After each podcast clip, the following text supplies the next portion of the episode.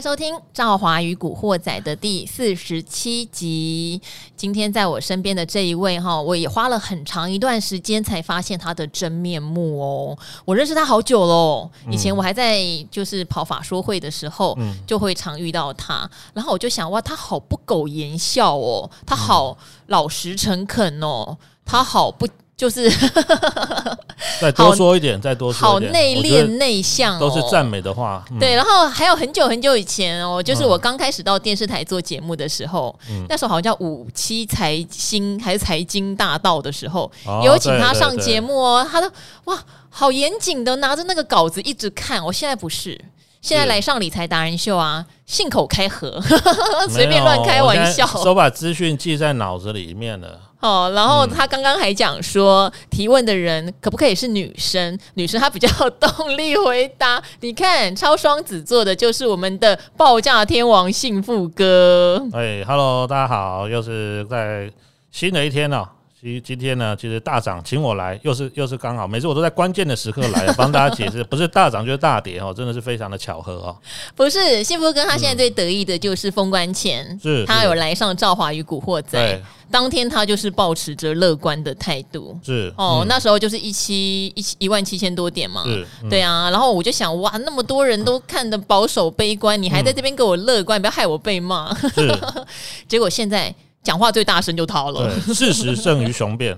嗯、好，所以、嗯、呃，幸福哥在录理财达人秀，也常会炫耀说他在古惑仔看得有多准哦。好，我们不是炫耀，我们只是把。事实告诉大家而已啦。好，哦、对，而且那时候封关前，他也提醒大家哦，嗯嗯、我们很喜欢请幸福哥做这个原物料或者是传产股的大扫描，嗯、因为他是我们的报价天王、传产天王哦。他那时候就有讲说，机票他还是看好。嗯、说实话，那时候真的很难看好哦，嗯、就是长荣航跟华航都从那个三十几块钱跌下来嘛，都跌到二十四块左右。嗯嗯那个线型全部都破光光，啊、嗯，虽然赵华自己手上有少少的机票，都已经觉得没信心，让他套到惨好了。对，结果幸福哥说他也是看好机票，是啊，不得了了。现在长荣航有没有创近期的一个波段的新高了？对啊，从这个新春开放盘以来到今天大概有八个交易日了哈，上礼拜五天，这礼拜三天嘛，哈，大概八天。我们以长荣航空来说，大概已经涨了快五成了哦，从二二十四、二十五到今天，大概也涨了十几块哈，快五成了。但是我只是解套没多久。其实我觉得了哈，这个如果你再有一点呃耐心跟信心的话，我觉得这个应该还没涨完呐哦，因为毕竟这个最大的利多，大家是期待可以出国嘛。这个利多还没有实现之前，我们常常讲哈，利多实现，利多实现，利多还没有实现之前呢，市场永远都有无尽想象的空间。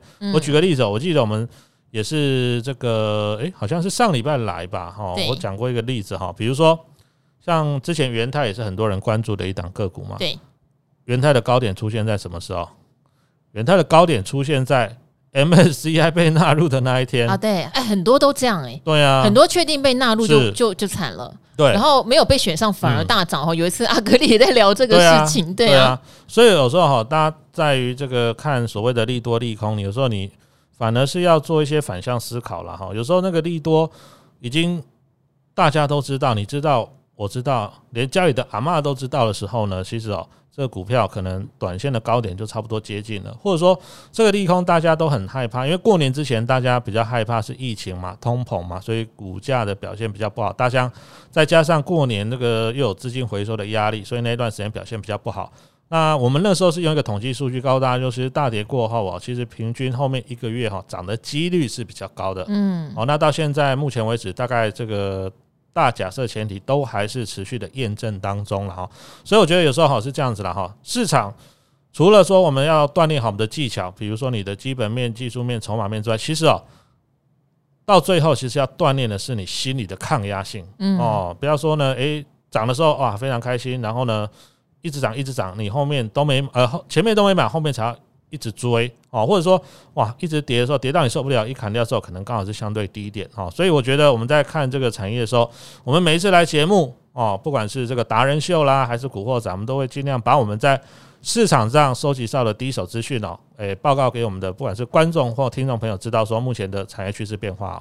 好，所以今天我们一样吼、嗯、要来逼供幸福哥了，嗯、一样要把我们的船产做排名。今天做排名的有哪一些呢？哦，嗯、除了航空，因为航空这样涨上来了，虽然后面还会涨，嗯、但是你现在持股信心可能就是要我现在才进场，我会有点惊，我也不晓得幸福哥你现在到底多看好哈。当然还有钢铁是，嗯、然后今天有动的散装航运、嗯、哦，还有很多观众吼，每一次听众也是一样哦，听到幸福哥讲的电池。三雄、嗯、就会特别留意的哦，这些我们可不可以稍微做个排名啊？好，其实呃，如果说以目前市场的氛围啊，或者说大家的认同度，当然航空股还是最热的哈。最近不管是华航啦、长荣航啊，连续好几天都是外资跟投信哦买超前五名的股票哦。那这个代表什么意思？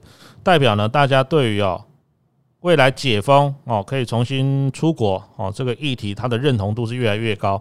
但是我们刚刚讲那个重点哈，其实长荣航空这一波已经领先过了去年的高点。对哦，那今天呢过高之后震荡就开始加大，这是很正常的。因为如果有人去年哦套在比如说三十一块、三十一块半的，哇，今天终于解套，当然先赶快卖一趟嘛。一般心态都是这样，一般心态都是这样哈。所以呢，今天过高之后震荡开始加大。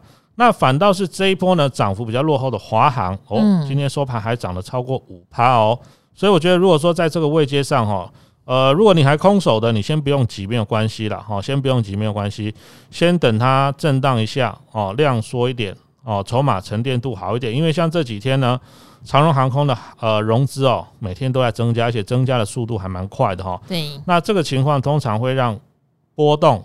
股价的波动稍微加剧一点。那华航这边呢？去年它其实因为呃航空货运的价格往上去做带动，那华航呢改成货机的速度也比较快，所以它的获利数字是先出来的。对。那在这个位置来说，我觉得其实这两档公司了哈，你都可以参考，因为一家涨，另外一家都会跟着涨，只是涨得多一点，涨得少一点的差别而已哈。那在未来呢，加速复苏的情况之下，而且我记得我们上一次来也有讲到哈，在这一次呃连续两年多的疫情里面，很多航空公司都破产了哦。破产了之后呢，其实未来大家如果要出国，本来选择就少，选择就少的情况之下呢，航空公司呢，他要给你调高票价呢，其实就会相对比较容易一点哦。所以如果真的大家有想说，在今年的暑假出国的话哦，你可能现在就要开始订机票了哦。等到真的开放的时候，我想到时候应该是一票难求的几率是相当的高了哈。所以两只是航空第一个，呃，我们还是看好，但是短线涨多之后呢，先不要追高哦，先等拉回的时候再进场。那再来我们讲到钢铁跟散装是可以一起看的，钢铁股是这样的哈，呃，去年呢大概六七月见到了这个报价的高点之后，其实钢铁股已经回档修正了大概有三四个月，甚至接近半年的时间了。不过最近传来个好消息是。钢铁哦，包括像越南跟中国大陆的钢价已经有开始出现了调涨的讯号哦，这是第一个。再来的话呢，还有包括像中国大陆哦，因为举办冬奥嘛，所以他们在这个钢铁厂的开工率非常的低哈。那冬奥结束之后，钢铁厂的一个产能也会慢慢恢复哦，这个对于铁矿石、铁矿砂的需求都会慢慢开始上来。所以重点观察就是中钢。哦，这两天呢，准备要开三月份的盘价哦，通常是这个月的月底哦，会开下个月的盘价。如果确定可以跟越南、中国大陆一样开出一个调涨的盘价，我想对于钢铁股来说会是一个比较好的利多消息。那当然，在碳钢的部分，我们认为可以重点观察中钢哦。去年呢，中钢应该赚四块钱，没有什么太大的问题了哦。那现在股价。还在三十四、三十五六块这附近哈，其实本益比也不算太贵哦。那再的话呢，不锈钢系列哈，其实从现货跟期货的价格最近有开始慢慢上来咯。所以呢，包括像是大成钢啦，哈，或者说包括像是这个呃华新丽华哈，这些都是传统的不锈钢大厂。最近的股价虽然还没有哈实呃形成所谓市场上的共识，但是我相信，如果基本面慢慢开始上来之后呢，慢慢等到资金哦开始回过头来注意这一块的话呢，其实应该说从去年哦下半年开始的一个修正哦，有机会告一个段落。那当然，如果钢铁或铁矿砂的价格有上来，也会带动散装航运，因为散装航运里面蛮大一个部分哦，其实就是载运，包括像是铁矿石、铁矿砂啦，甚至呢包括像是炼炼铁、炼钢所需要的这些焦煤、焦炭。所以最近大家有没有发现哦？像是这个呃惠阳 KY 哈。最近呢，其实外资跟投信买了不少。嗯，那另外呢，现货船比较高的哈，像我们去年也有跟这个思维行的这个蓝董啊，对，一起录过一期节目嘛哈。是。那他们公司的政策是算算是跟现货价的呃这个比重比较高。那最近呢，因为呃散装航运呢，去年也一波的这个报价大修正之后呢，其实最近也开始反弹，而且有时候一天就反弹个十趴二十趴都有哈。所以可以看到这些现货船比较多的哈散装。船运公司呢，它的股价也开始慢慢从低档开始回升。不过，我觉得因为现阶段哈市场的资金还是比较青睐去年那一那一波，特别是元月呃这个今年年初那一波跌的比较多的中小型个股了哈。所以呢，传产的部分如果说要形成所谓的市场集中度的话，那可能必须要再更等待进一步的这个利多消息。所以最近如果要买钢铁或买散装的话，我觉得你可以挂滴滴等哦，但是呢，你买了之后不要说，诶，啊怎么买了之后都不会动哦？我觉得这个还需要点时间去酝酿哦。那至于说在电池部分来说的话，其实包括像康普啦、美琪玛这一波，其实都有跟着大盘开始慢慢上来，甚至包括像聚合、金星他们算蛮强势诶，是还不错哈。那像康普哦，这个元月营收也创历史新高，股价呢也站回了所有均线之上，这已经比大盘强了，因为大盘还没有过高嘛。不过呢，因为啊。最近来看的话呢，整个市场哦，像呃前一段时间不是美股突然震荡非常剧烈嘛？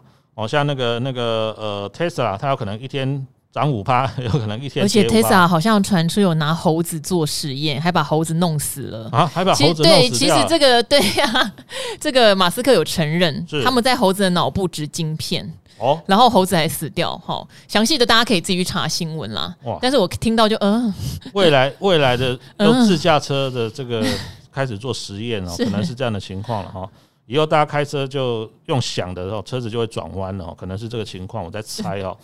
那这个趋势还是没有变的啦哈。我想，比如说以这个呃中国大陆来说的话呢，哦，或美国、欧洲都一样哦，今年元月份电动车的销售量还是比去年同期哈。都还在持续成长，不过问题是哈，因为这一波呢资金开始出现收缩啊，所以去年可能可以大涨五成一倍的哈，今年呢，我觉得在操作上大概个大原则，我们上次来就说哈，今年是老虎年，那这一只老虎呢，不是勇猛的老虎，是巧虎哦，或者说你说它跳跳虎也好了，最近这大盘真的上上窜下跳哦，一天涨三百点，可以一天跌三百点。所以呢，有时候在操作上哈，你今年的灵活度要更高一点。也就是说呢，不要看涨才追哦。有时候看涨才追的话，你可能会短线套牢在一个相对高点。但是呢，确定产业趋势对的哦，不管像是前面的航空股啦，或者说今呃今年的一些，比如说像半导体等等这些，确定产业趋势对的哦，反而大盘出现急速回档。个股回到一个合理的投资区间的时候，你反而要敢勇于做一个进场布局哦。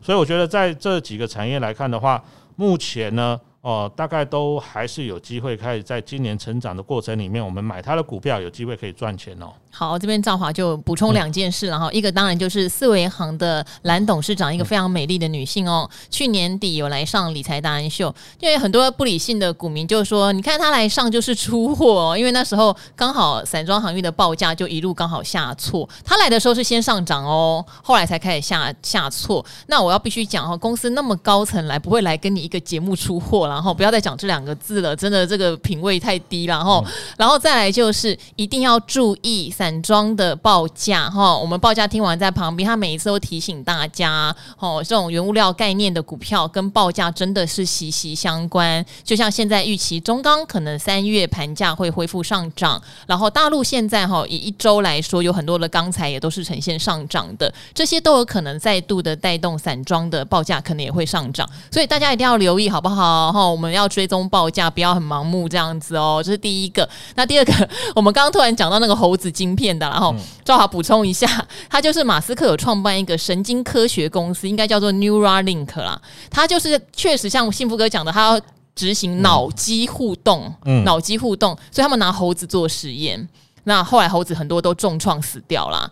那嗯，因为赵华真的还蛮喜欢动物的，嗯，所以就对这种动物实验太过残忍的，我自己会有点打折。但电动车的市场当然不会因此有任何打折。然后好，顶多就是我对马斯克我真的是有点哎哎哎，嗯，汤哦嘿，没有办法接受这样子。哦，好，那我们现在来回答问题，好不好？好，因为也累积了一些问题，嗯、要给幸福哥做回答。尤其是刚刚我们有提到，就是电动车电池的部分。其实我想哦，嗯、每一次不管是我们呃古惑仔或达人秀，大家都对这个议题还是非常有兴趣哈。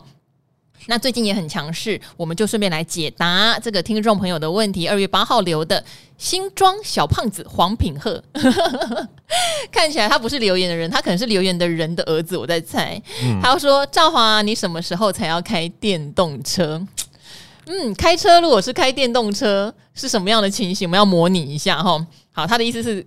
我不太知道开电动车应该是要速度比较快呢？哦，这个我可以跟大家还是比较安静呢？这我可以跟大家解释一下哈，因为我有去试驾过那个 Tesla。等一下，幸福哥，这个开车是开黄腔的意思啊？是这样吗？对，你到现在还不知道啊？你不要装了，你不要再装单纯了，好不好？什么时候才要开电动车？这句很正常啊，怎么会有黄腔啊？好啊，我太单纯了，你太单纯了，没关系，我们先回答这个问题。他说，先前听到人美心美的赵华说，台湾的电池股像美琪玛、康普、聚合算是擦边球，请问原因是什么哟？他说，美琪玛跟康普是三元材料的正极材料，哇，硫酸钴哈，硫酸镍，它有做功课的。是，是，但是马斯克说，Tesla 的电池要改磷酸锂铁电池。那台积电好调高产能，运算电脑机房的供电架构也是磷酸锂铁电池，是这个原因吗？我觉得你很厉害，嗯、你很厉害，你已经打了几乎一半了。是好，因为确实哈，刚刚讲这个电池三雄，他们是三元电池。那马斯克那时候去讲，他要用磷酸锂铁，其实比较相关的是利凯 KY。嗯，好，所以当时电池三雄的大涨，你会觉得有点擦边球，因为马斯克讲的产品跟他们主攻的产品比较不一样嘛，对不对？那当然，另外一个就是比例的问题，就是他们也不是主要做。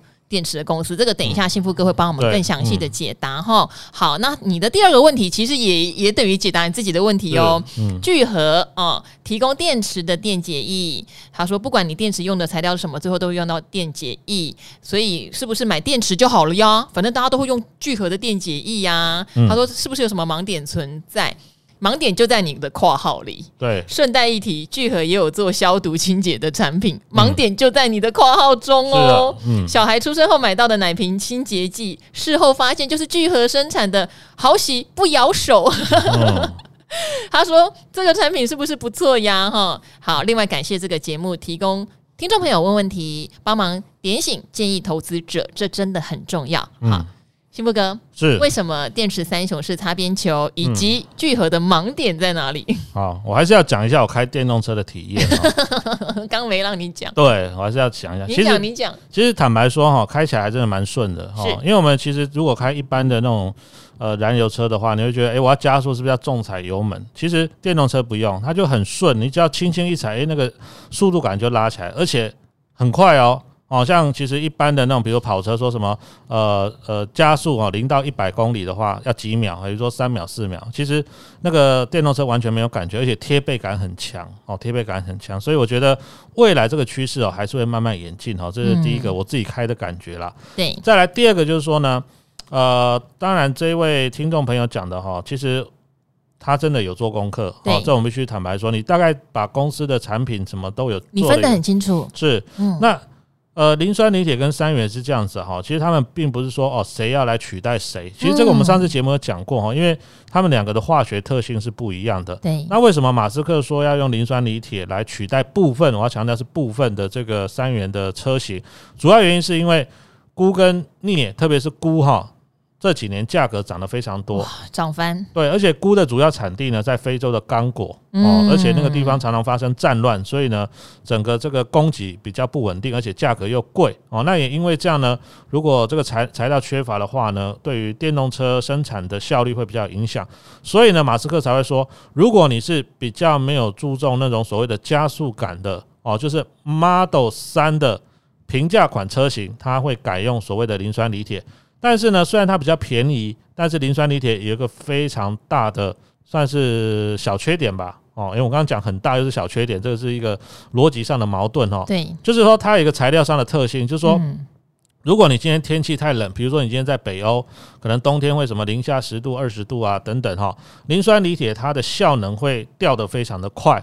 所以如果说我的车型呢，卖到是比较冷的地方，其实磷酸锂铁就不适合了哈。所以它材料上的特性是说，它虽然便宜，而且原料的取得比这个硫酸钴里面的钴还要来得更方便，但是呢，它的缺点就是这个材料在低温下的表现会比较差哦。所以他会看他的这个车子所要去的这个地方哈，是哪个地方的消费者要买，然后呢，还有就是你对于哦车款的要求是不是要比较高的速度感、操控感，有跑车那种感觉，那你就不适合买磷酸锂铁这一款哦。所以你可以发现，为什么磷酸锂铁目前比较多的应用是在公车？你有看到公车在路上飙一百八、两百的吗？没有嘛，它就慢慢开个三五十，这样是 OK 的哦。它不要求那个速度感，但是它就是比较稳定。再来的话，还有储能系统，为什么也用磷酸锂铁？因为呢，储能系统不会跑嘛，它就是躺在那里，放在那里，然后呢。比如说，把白天呢供应的，比如说太阳能也好，风力发电先储存起来给晚上使用。所以像这种就比较适合呃适合呢这个磷酸锂铁这样子的材料来去做。那至于说聚合哈，呃，就像刚刚这位听众朋友讲的哈，嗯，因为他还有做其他的产品哦，所以呢这个电解液可能只占那三成啊，不纯、嗯、哦，就擦边球，就您自己也解答了。对，主要原因在这里，所以。如果说呢，你对电动车看好的话，可能对于电池方面比较纯的，应该还是康普跟美琪玛这个占比是比较高的哦。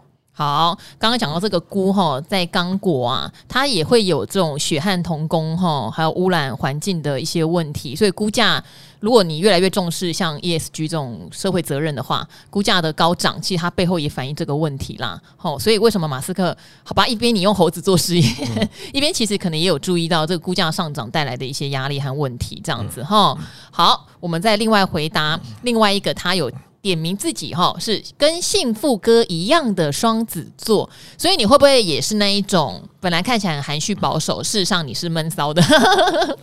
好，二月九号留的哦，他是 B R A V E R 二十六。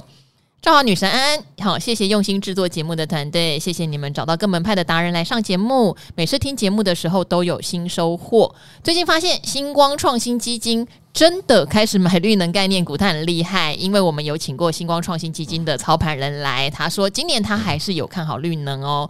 个人对于其中的元金很感兴趣，因为今年预期会转亏为盈，所以想请问达人们对于元金的看法。既然你跟幸福哥一样，我们就找幸福哥来帮你回答。嗯。嗯呃，绿能产业是这样子哈，它跟国家政策支不支持有一个相当大的关系。因为你今天成本再怎么降，还是会比核能贵，嗯，或者说呢，比这个烧烧煤炭贵了。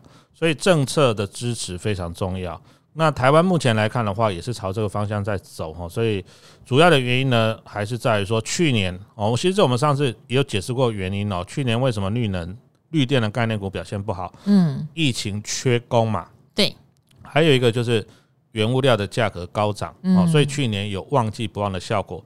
那今年来看的话呢，政府我想还是会积极推动了哈，毕竟台湾如果确实要往这个方向走，那你不多盖一点太阳能电厂哈，或多做一些风力发电，台湾确实会有电力不足的一个问题。所以今年的夏天就会非常重要，因为夏天才是发电的旺季。因为很多的这个呃太阳能厂哈，除了卖这些所谓的太阳能板或太阳能材料之外，其实很大一个部分的收入是来自于太阳能发电。嗯，那太阳能发电，你说像最近的天气，每天都阴阴雨雨的哦。台北呢，听说这个周末又还会有一波寒流来。对，你说礼拜六会非常冷哦。对，所以本来冬天就不是太阳能的旺季。那今年大概，我想如果重点要观察太阳能的话呢，就是可能天气渐渐变暖，三月四月之后，我们届时来观察是不是营收有开始出现明显的成长。好处是因为去年很多缺工缺料的关系，机器很低，所以今年它只要开始恢复正常的出货，这个营收呢就会出现比较明显的跳升。届时我们再来看这个绿能概念股，我觉得就可以看出来，到底今年还有没有再一次投资的机会哦。好，那跟一个绿能也是一样相关的。那刚好幸福哥也解读过了哈，所以赵华常常会提醒大家，我们每一期哈，就每一天，我们的目录上面都会去写股票的名字。那股票的名字就代表我们有回答这档股票哈，请大家善用目录的功能哦。因为像这一位哈，他写说摸索股海哦，他就写说很喜欢赵华与古惑仔的节目，可以听到不同老师用不同角度看股票，让我可以多方思考。他要问的，其实我们已经讲过了哈，就是六八六九的云豹能源，嗯、因为那一天刚好幸福哥哈，前一天还去参加了云豹能源的法说会，嗯、所以就基本面公司的状况，可以去参考一月二十五号的那一集哈，三十三集里面就有云豹能源讲了，应该还不少哦。那会买的原因是因为看好再生能源的基本面，目前在九十楼，因为只能以基本面看这只股票，无法用技术面参考，不晓得是否可以续报？好像现在就是这个价钱吗？其实它现在跟挂牌价没有没有差很多了哦。嗯、那云豹其实它在绿电算是一个大的平台哦，除了说它的一个太阳能业务之外，其实它也要发展储能业务哦。所以我想就我刚刚解释的哈，如果今年确实绿电能够在天气慢慢变暖的时候呢，开始出现比较明显的营收加温。这时候我们来看这个族群，就会有更精确的一些新的数据来去做判断。那我觉得，因为今年刚好年底有大选了哈，所以我想在执政党方面，希望给人民哦富裕哦又稳定的生活。因为如果说七月八月哦，这个外面三十几度，回家要爬楼梯，你住十三楼怎么办？没有电梯可以坐。回，然后回到家之后呢，居然没有冷气可以开，到时候可能这个大家心里面哈就会稍微比较気持ち较不好了哈，所以我觉得。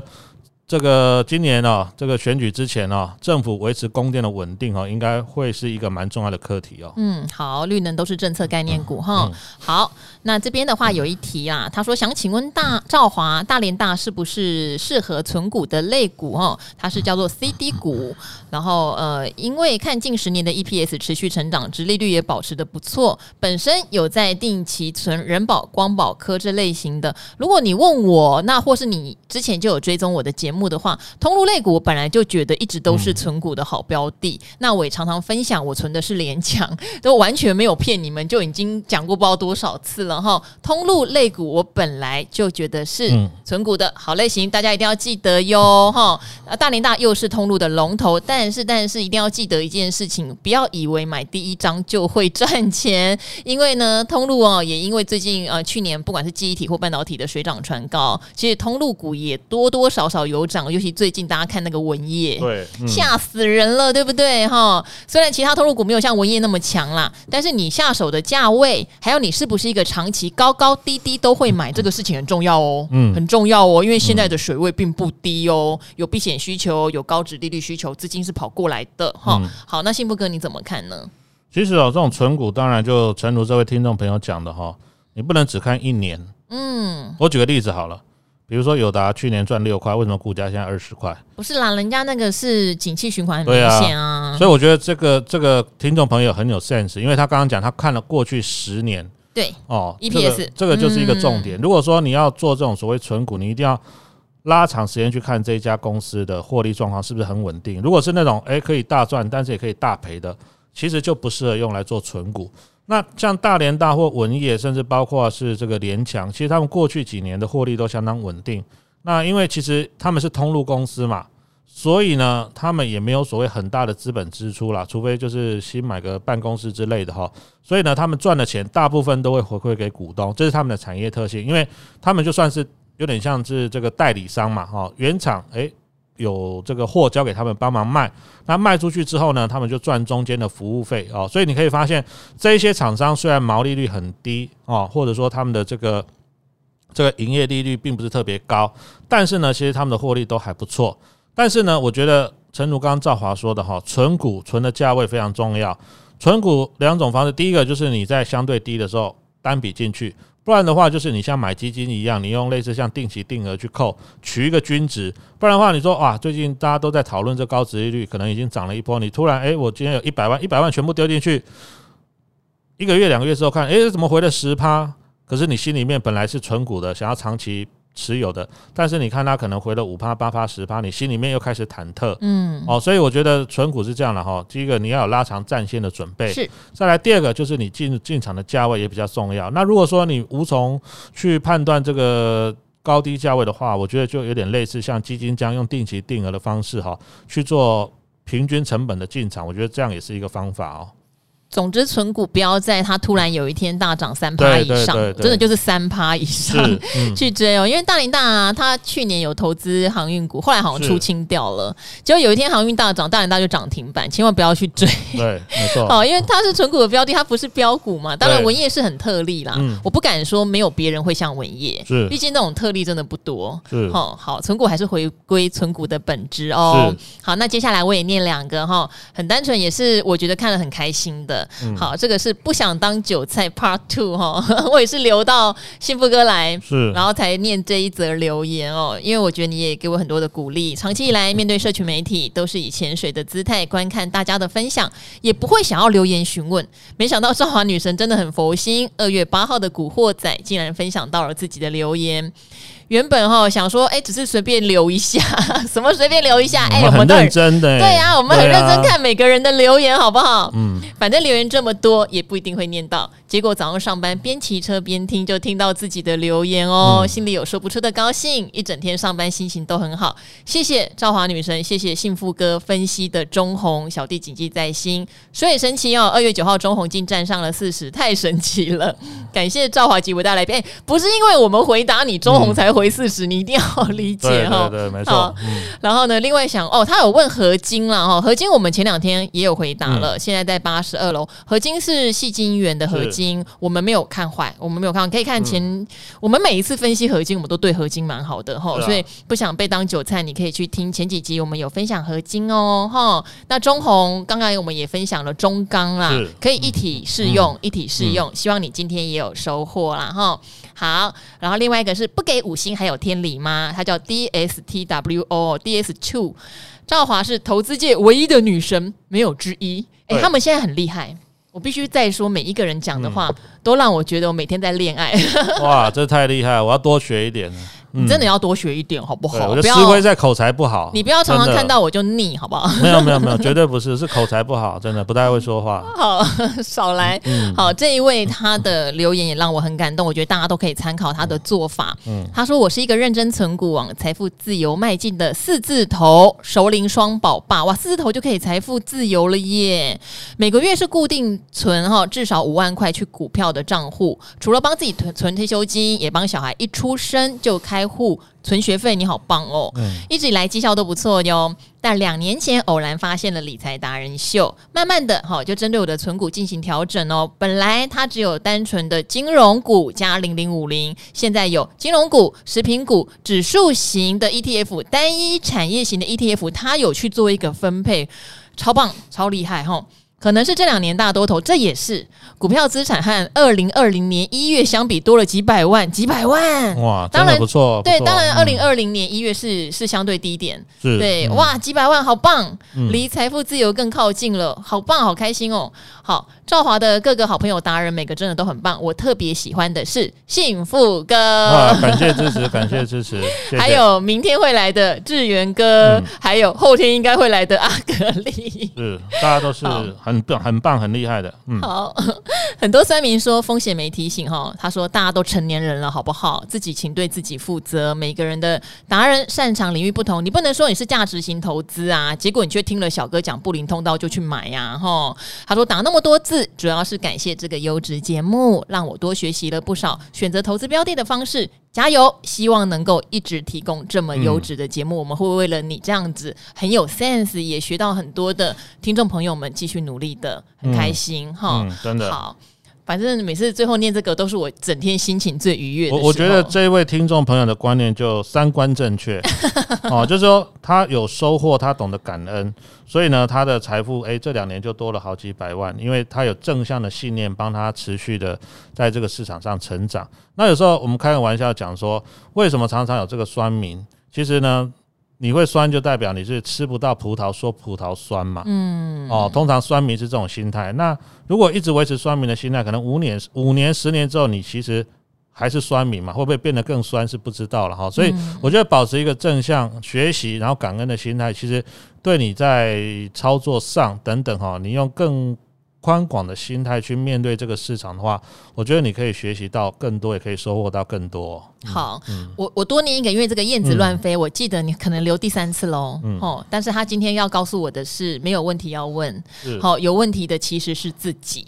他说他努力吸收学习中，五星好评哈。就祝福我们好，祝福赵华跟专家一定要强推这个好节目。谢谢我们无私的分享，其实这就是我们做这个节目最希望听到的，嗯、最希望听到的。那刚刚幸福哥也语重心长哦，因为很多情绪性的留言，嗯、一开始看到你说赵华刚进呃媒体圈会不会生气或难过？一定会。可是到后来就会觉得蛮同情的，因为我们是在做投资型的节目哦，我们知道情绪是投资的大敌。嗯、当你今天去留这么负面、这么酸的语言的时候，我相信您的情。情绪波动可能也比较大，比较大的话就很容易在投资市场是失利的哈。所以，我们如何来修炼自己的情绪，好，让我们能够理性的判断，守纪律哈，停损的时候不要那么痛，痛到舍不得出场等等的，那我们的投资就会越来越好。